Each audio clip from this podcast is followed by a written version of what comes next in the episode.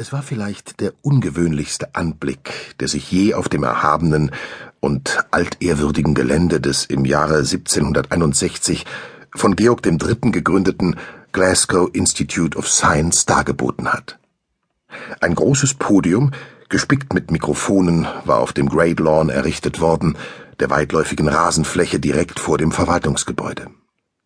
Vor dem Podium reihten sich mehrere Dutzend Klappstühle, auf denen Reporter von lokalen Zeitungen, der Londoner Times, dem Nature Magazine von Oceanography, Time und noch einigen anderen Platz genommen hatten. Zur Rechten des Podiums befanden sich zwei Fernsehkameras, die eine von BBC und die andere von CNN.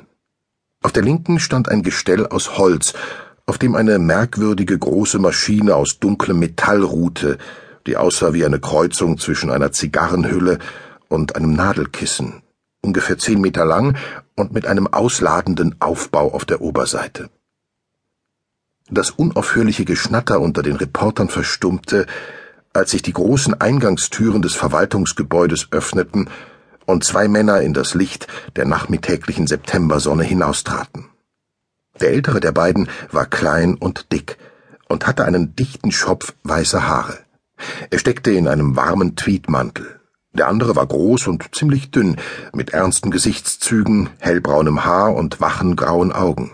Anders als sein Begleiter trug er einen konservativen dunklen Anzug.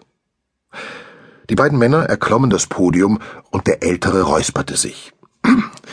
Meine Damen und Herren von der Presse, begann er, ich danke Ihnen für Ihr Kommen. Mein Name ist Colin Reed und ich bin der Verwaltungsdirektor des Glasgow Institute of Science. Zu meiner Rechten sehen Sie Dr. Jeremy Logan. Reed nahm einen Schluck aus einem Glas Wasser, das am Rand des Rednerpults bereitstand, und räusperte sich ein weiteres Mal. Sie haben sicherlich alle von Dr. Logans Arbeiten gehört. Er ist vielleicht nicht der einzige, aber mit Sicherheit derzeit der weltweit führende Enigmatologe. Seine Arbeit besteht darin, das in Ermangelung eines besseren Wortes Unerklärliche zu untersuchen, zu analysieren, zu interpretieren und zu erklären. Er klärt Rätsel der Geschichte auf, er trennt Mythen von Wahrheit und das Natürliche vom Übernatürlichen. Neben ihm runzelte Logan leicht die Stirn, als fühle er sich unbehaglich angesichts Reeds Lobrede. Vor etwa zwei Monaten haben wir Dr. Logan an seiner Heimatuniversität in Yale kontaktiert und ihn gebeten, einen Auftrag für uns zu übernehmen. Dieser Auftrag ist schnell beschrieben. Er sollte die Existenz einer Kreatur beweisen oder widerlegen, die gemeinhin als das Monster von Loch Ness bezeichnet wird, und das endgültig. Dr. Logan hat die vergangenen sechs Wochen in Inverness verbracht und genau dies getan. Ich bitte ihn nun, seine Erkenntnisse mit Ihnen zu teilen. Reed entfernte sich von den Mikrofonen und Logan trat vor.